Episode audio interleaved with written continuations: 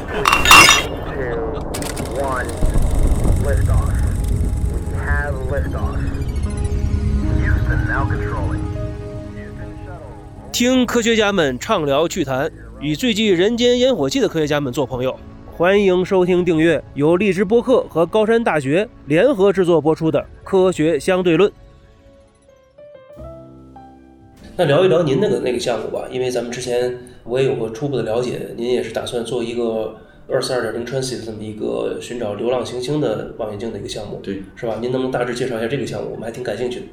这个项目叫 Earth Two，嗯，ET 二点零，嗯其实是上海天文台的葛健研究员，嗯，还有这个多伦多大学的吴延庆教授以前多伦多大学的，啊，吴延庆教授也在里面发挥了很重要的这个作用。嗯当然，我这里还有一些其他的这个做技术的、做科学的。很多的科学家、技术人员都在做很大的团这个一个大团队，嗯嗯，所以这个望远镜呢，它主要是做这个零星法，就是 transit，嗯，有六个望远镜左右。哦，在零星法，它的英文里就是 transit，就是移动的意思啊。transit 就是说，因为它运动，对有时候把这个主星的光给挡住了。是六个三十厘米左右的望远镜，，OK，呃，对着某个天区看，比如像美国的 Kepler 卫星以前看过的天区，嗯。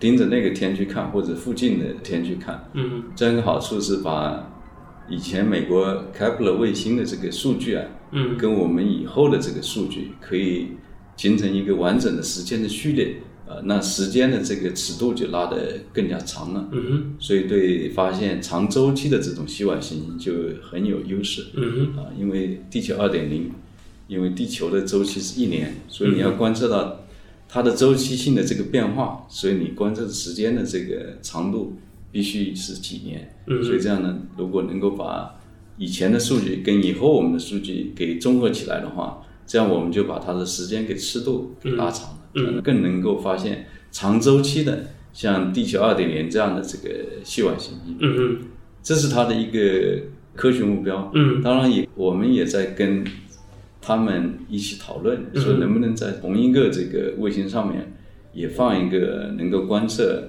这个维引力透镜效应嗯，这样的一个三十厘米左右的这个嗯小望远镜。就是一个卫星上我们要装两种方法，两种观测方法。对嗯，一个卫星上有两种观测方法。嗯呃，据我所知，如果真能实现，这可能是国际上首次把这个两种方法综合在一起。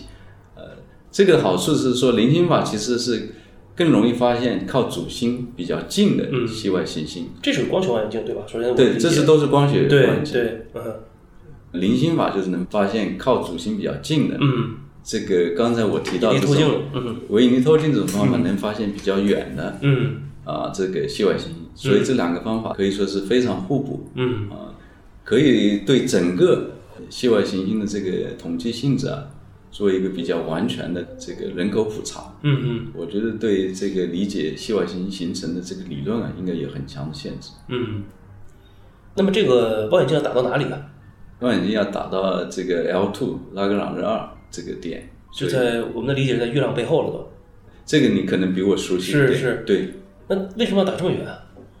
因为我们是需要对着这个 Kepler 这个天区嗯一直盯着看。嗯所以离得远的话，可能受地球的影响就会小，所以我们可以一直盯着这个天区在看。是不是因为也是为了和就是地面的其他的这个辅助的观测的望远镜距离远一点，更加对这个三角视差法的话，是不是会更更加精确一些？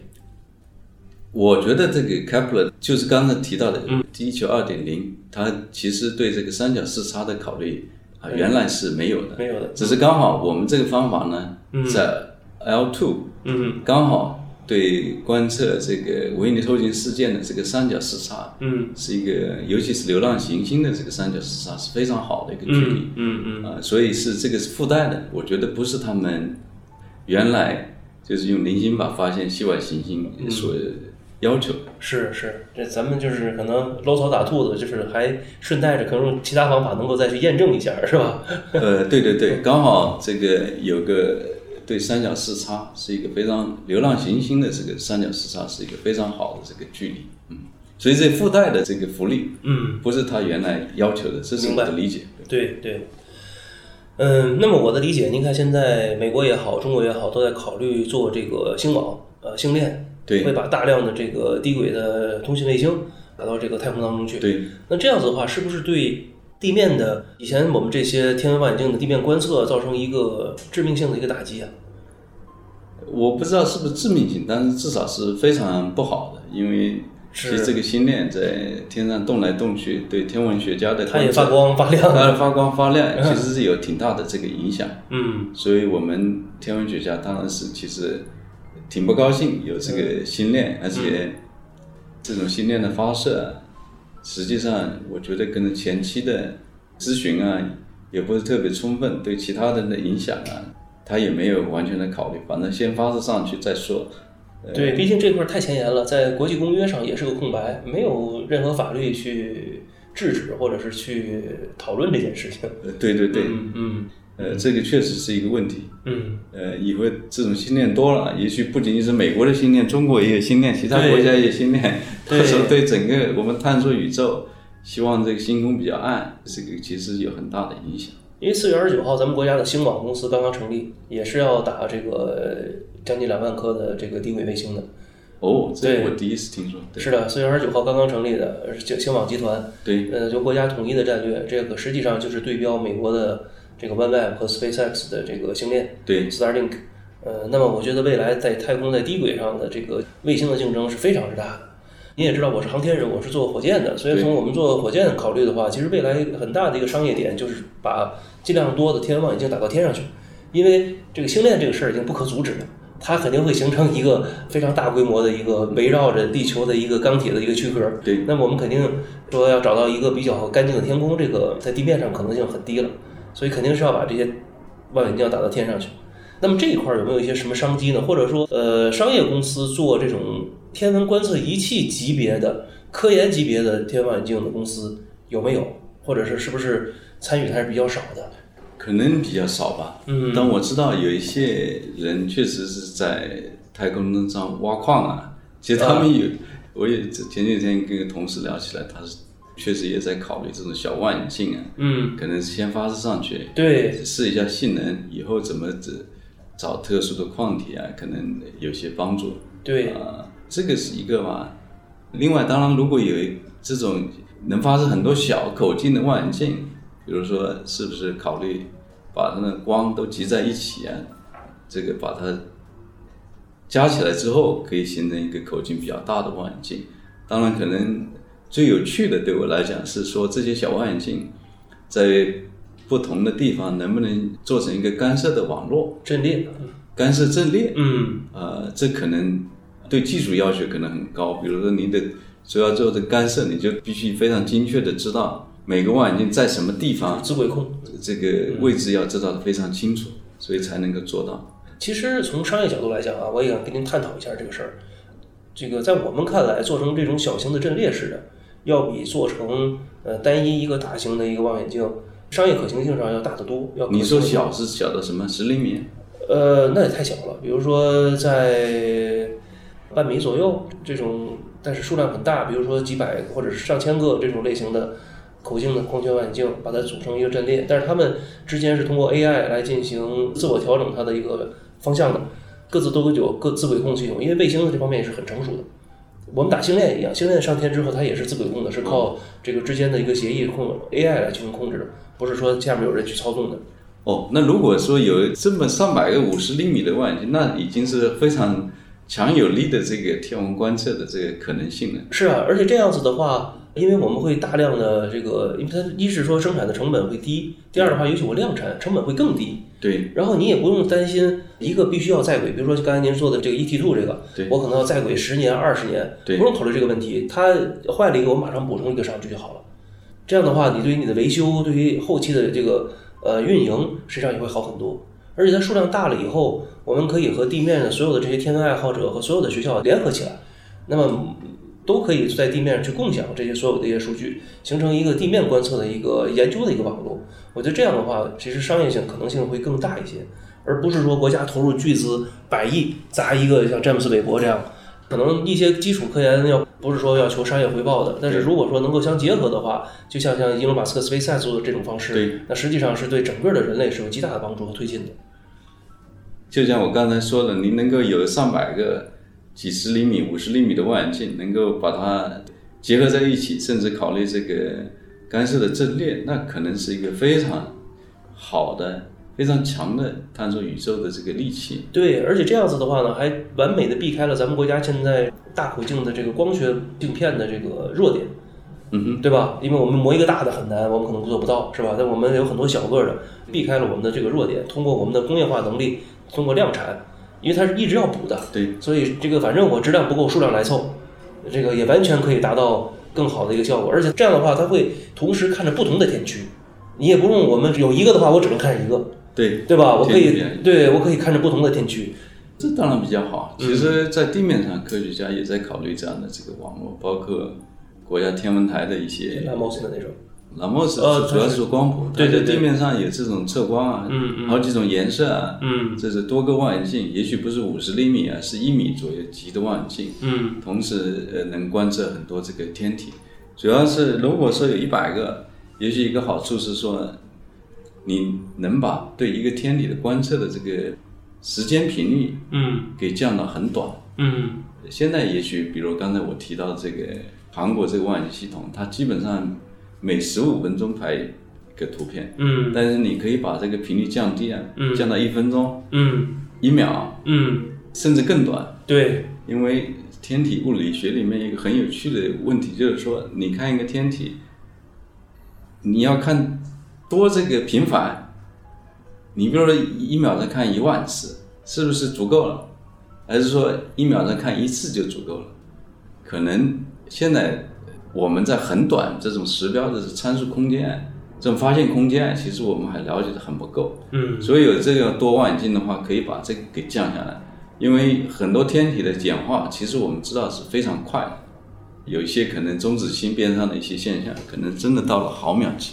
嗯嗯，呃，那这个伽马射线暴它特别亮的时候，也是可能是秒级。对，所以现在我们基本上通过发现伽马射线的暴才能够发现。那你可以想象，也许我不需要伽马射线暴的这个观测，首先观测到，我们再去跟踪观测。也许你自己有这么多小台的小望远镜，自己就能发现非常短时标的这种。很有趣的天体物理现象，嗯，而且因为这是新的参数空间，也不知道这里面有多少变得特别快的天体啊，对对，说不定你可以发现一些未知的位置，对，unknown unknowns，对，这可能是某种意义上对天文学家是最有趣的这个是的东西，是的，我非常认同这个，像咱们天文学这种要依靠极强的观测的这个结果来去验证我们一些设想的这种学科。科学仪器是非常重要的，这个如果能够做得好的话，那可能对于我们国家的整个的一个天文学的科研是一个巨大的一个进步。那肯定，这个你砍柴刀不行，我估计即使你是很好的砍柴的人，对，有时候也是受武术大师他也不行啊，没刀，对对，这个 尤其对天文学来讲尤其重要，因为我们是这个观测仪器驱动的这个科学，嗯，因为我们观测的宇宙。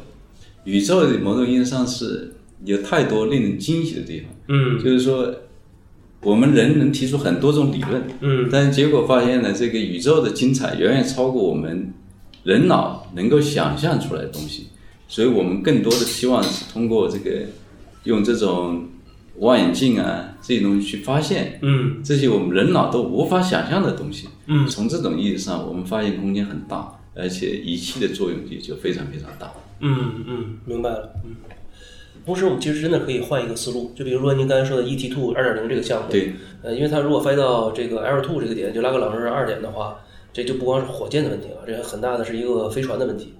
然后它在那么远，如果出了问题，怎么去维修什么的，这都是一个很困难的事儿。但如果我们换一个思路，把它变成可能上百个小的这个望远镜，在相对比较近的一个距离的话，可能会容易一些啊。我我的自己的感觉。肯定是会更容易，对，呃，但我想他们发射到 L two 是有一些，他们有一些考虑的，对，是的，是的，嗯。您觉得现在咱们中国的天文学的呃科研团队的建设怎么样？因为我知道，就像清华大学还是刚刚建立这个天文系不久，是吧您请来之后才建立的，是吧？这没有多长时间。不能这么说，因为其实我清华的天文学科的建设其实已经二十多年历史。我隔壁的这个李李提培院士是清华天体物理中心的这个创始人。嗯，天文系本身当然确实是二零一九年四月二十一号举行的成立的仪式，嗯，所以这个相对晚一点。天体天文学科本身是很早就有了，所以刚才你提到这个人才队伍的建设，我觉得是特别特别关键的问题。因为其实即使有了很好天文仪器、天文望远镜，我们还是需要一流的这个天文学家，嗯，来开展这个研究的。对啊，所以这个人才队伍的建设非常非常关键。我觉得这些年的这个人才引进啊。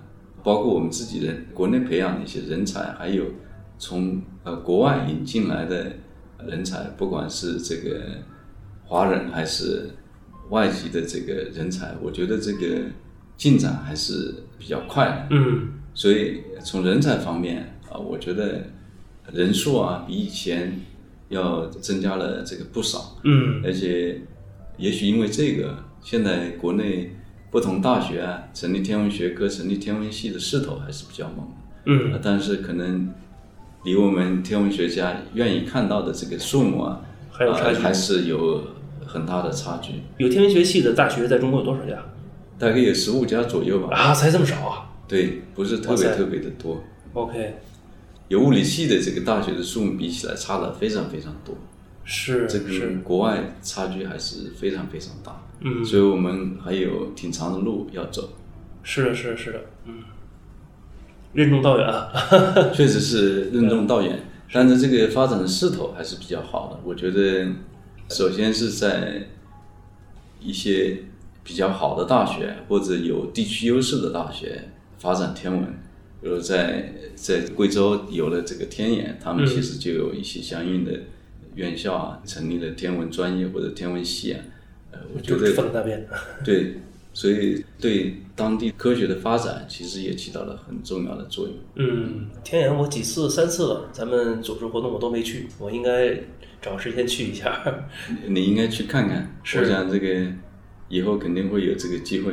是是是，嗯，其实毛教授，我觉得这些年的这个科普的氛围特别浓，因为我总感觉一个国家这个科研好不好，其实很大程度上我们要从呃，人才来去着手，但是人才能不能对科学感兴趣，可能科普是第一位的，它起到了一个启发大众、引导大众的一个一个作用，是吧？尤其这些年，我们看到很多的科普，包括这个刘慈欣大刘写的这些小说什么的，其实都是跟宇宙相关的。嗯，那我觉得可能真的会触发很多的年轻人去投入到天文学事业，或者是一些基础。宇宙学的一个视野当中，对，呃，从您的在清华的这个感觉，就这些年我们招生啊，各方面是不是更容易啊，还是说会怎么样？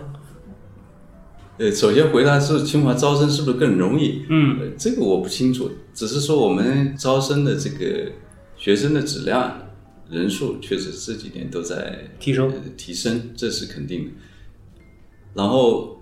回到你这个科普这个问题，我觉得科普确实非常非常重要。嗯，因为一个是觉得这个国内大众的科学素养啊，确实还是有一些可以提高的这个地方。因为我个人也经常收到有些亲戚朋友啊，经常来问我说是这个世界末日是哪一天？你相信不相信啊？这些问题，这个让我确实是哭笑不得。公众啊。科学的这个素养，确实是还是有一些提高的地方。嗯，这其实跟科学家，包括我自己在科普方面做的，我觉得还是不够。嗯嗯，因为一个国家确实是需要这个自己的人民有一定的科学的这个思辨的这个能力。嗯，啊，我觉得这个东西还是很重要的。嗯，因为有时候我都想，现在我到外面去，经常说是听到。大喇叭在讲，不要被人骗啊！诈骗，包括我们自己这个走廊的都在宣传，不要被诈骗。嗯，我觉得如果一个人有一定的这个思维思辨能力啊，嗯，被人骗的几率至少要降低一些吧？对，啊，因为你想想看，这个好多事情总得有个逻辑，嗯，科学的这个解释，你才能够基本靠谱才行，是吧？别听他靠谱，人家才会给你钱啊，这些东西，嗯总是有一个逻辑啊，嗯科学的这个这个思维在里面。嗯但是，也许这跟科普没有直接的关系啊，但其实我觉得跟人缺乏一定的这种思辨、科学的理性，可能还是有一定的这个关系。嗯嗯所以我觉得科普这几年确实是有很大的起色，也跟国家领导人重视比较有关系吧。是的，是的，嗯，因为我们也看到很多的科学家都投入到科普的工作阵线当中去，嗯，那么这样的话，其实对这种严肃的科普，包括这个科普水平的提升，真的能够帮助很大呀，对吧？嗯，对，咱们现在清华天文学系有多少学生啊？现在大概是四十五个左右吧。四十五，哎，还很少啊，啊，这个就要看你是什么标准。是呃，物理系有多少？那肯定多了去了吧？对，物理系可能更多，因为跟国内比，我们数目可能不是最多的，但是你如果跟国外的比，那我们也是数目其实并不是特别的少。哦，那我想问一下，其实对于这个年轻人来讲，他们走向科研这条道路，其实有的时候有一些偶然的情况，另外也有一些是一些呃自己从小就非常喜欢。那我想了解一下您的这个走过来的历程，是不是对他们有一些帮助？比如说您小的时候是自愿选的天文学系吗？然后走到今天，还是说有一些机缘巧合的一些因素在其中呢？呃，我个人恐怕是更多的是机缘的巧合，因为我可能从小数学、物理就还可以，嗯所以当时我的高中的班主任，我考大学的时候，他就分配我去学物理，因为当时我们班上前三名的学生，他就分配出了三个专业，一个学数学，一个学物理，学化学。嗯。啊、后来发现他给我分配的是完全正确的，嗯。呃，他对我的了解比我自己还更了解，呃，所以到科大去学了物理，哦，然后在安徽，在合在肥。合肥的中国科技大学，嗯。然后在科大的时候呢，当时科大的天体物理还是很强的，嗯哼。呃，然后呢，刚好霍金第一次到中国，其实是访问了中国科大，嗯。做了两次天文的这个报告是哪一，年啊？应该是一九八七年，哇塞，那是霍金第一次访华的时候，那时候他还是个健全的人了，是吧？也不是很健康，啊。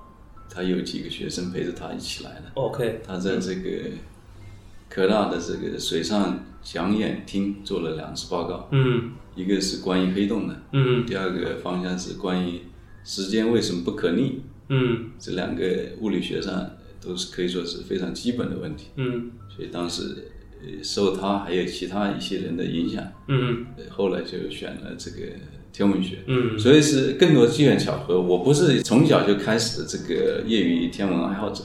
但我觉得还是有两个人非常重要，一是您的初中当时的班主任，第二呢是这个霍金。对一个人的成长可能有特别大的影响，不仅仅是刚才我提到的，至少对我自己啊，嗯这初中的物理老师啊，嗯这个大学里面一些同学啊，其他的一些老师啊，可能对我都有很大帮助。都有很大的帮助。当然，我的博士生导师其实对我的帮助啊，尤其是对我学术上启蒙啊，我觉得我的博士生导师其实是特别特别的关键。嗯他的学识啊、人品啊，对我的影响都非常非常的深。嗯，千里马常有，而伯乐不常有啊！就这些非常了不起的老师，对一个年轻的学者来讲，其实起到一个非常重要的作用。嗯我觉得您现在做的也是同样的，带着这些学生，他们可能也是在看您，来作为他们的一个人生的路标。呃，这个我不知道，至少是我希望我对他们有一些正面的影响吧。嗯因为比如我这个博士生导师，他对人学识上当然是非常非常好，因为经常开玩笑说，他除了诺贝尔奖没拿到，天文学的所有的奖都拿到了，包括这个呃美国、英国、德国的最高奖都拿到了。嗯但他去世的很早，六十几岁就去世了。但是他学术非常好，对人又特别的大方。嗯我想他对我的影响应该是非常非常这个深的，嗯。呃从为人处事到这个治学方面，嗯。呃当然，我希望我对我的学生也有一些这样的影响。嗯。嗯，但是是不是能完全做到了？我觉得是还是要看以后的发展。嗯。啊，当然，我希望我的学生做的都比我好，嗯哼因为这样可能才是一个当老师最大的这个快乐。对对对确实有些学生已经做得非常好，嗯这也是让我觉得在清华当教授特别让人愉快的地方。对就是比如希望我在清华招进来的教授，年轻的教授做的比我们这一代要好，嗯越来越好。嗯我觉得这个可能是我很大的一个希望之一吧。嗯当然，学生如果能够成长起来，成为他们在做的这个研究方向的这个领导者，我想我也会感到特别特别的欣慰。嗯是。做老师的，这肯定是自己的学生能够取得很多的成绩，一定是对自己的最大的肯定吧。嗯，对自己工作最大的肯定。对，嗯，因为我们刚才进门的时候看到，呃，门上贴着您的孩子给您画的小漫画，看来您可能平常很忙，对吧？他们在给您个建议是过生日的时候陪他们一起吃个饭。有这句话吗？我看到好像是这个有一个过生日的要给您一个建议，说要一起吃个饭。哦，对，那您对孩子有没有什么要求吗？自己的孩子？这个是我没有特别的要求，有时候确实感到呃内疚。我在国外的时候，跟我的这个大女儿经常能够一起到图书馆带她去读读书啊，给她念故事啊。回国以后，我就发现可能也也是因为这个涉及的事务更多了，嗯，跟我这个有行政了。有对有一些行政的东西，另外呢，可能也在推一些大项目，所以这嗯个给小女儿的时间明显不如给大女儿的时间的多，嗯是让我某种意义上觉得挺对不起他们嘛。所以他们说是生日一起吃个饭，可能是有这个含义吧，就是有时候在外面。嗯，那您对于他未来的学术方向呢，也没有什么引导啊，或者是做一些工作呢？呃，某种意义上，我比如说从父母的角度看，从我自己角度看，比如说他学理科，可能我对他的帮助会更大，希望他学物理、天文这些东西。嗯但孩子的选择肯定应该尊重他们自己的选择。嗯呃，我觉得这个也是，也许他们会活得更精彩吧，因为他做的跟你不一样，所以他很多路他必须自己闯出来。对，所以这方面我没有对他们有要求。嗯，即使有要求，我估计他们也是完全这个呃忽略的。对 对，这这就最后一句话就很经典了。也许我对他有要求，他也完全忽略的。是是完全忽略。对，好，我觉得今天跟您学了很多，咱们也聊得挺透彻，从流浪行星，然后讲到我们宇宙的一个行星的一个起源的一个猜想，对，呃，然后这个宇宙学的一些历史，再聊到了我们现在要找到这些流浪行星，我们这些观测手段，包括我们的一些科研的仪器，还有说中国的这个天文学，尤其在仪器方面的这些我们的一个落后的一些点，还有我们现在的一些基础现状、团队建设的一个现状，还有包括未来的一些。我们虽然说暂时落后，这些年我觉得还是一个非常好的一个年代，我们赶上一个快速追赶的一个年代，是吧？这个还是很好的。也非常感谢您的时间，从您这里学了很多，而且我能感觉到真的是星辰大海。呃，从您的言谈里，我也觉得您是一个，一是说非常有学识、很睿智，另外一个非常天真的人。我们还是在 我我不知道是自己天不天真，至少是这个，对，可能保持了一些吧。也非常感谢你给我这个机会，嗯聊一聊这个现在天文学发展的一些前沿方向，还有人才培养的一些这个问题。嗯当然，作为一个中国人嘛，总是希望中国的天文能够发展的更快、是更好，也希望这个各界的这个人士关注、支持天文。好，好一定的。好这个谢谢。好，谢谢大家。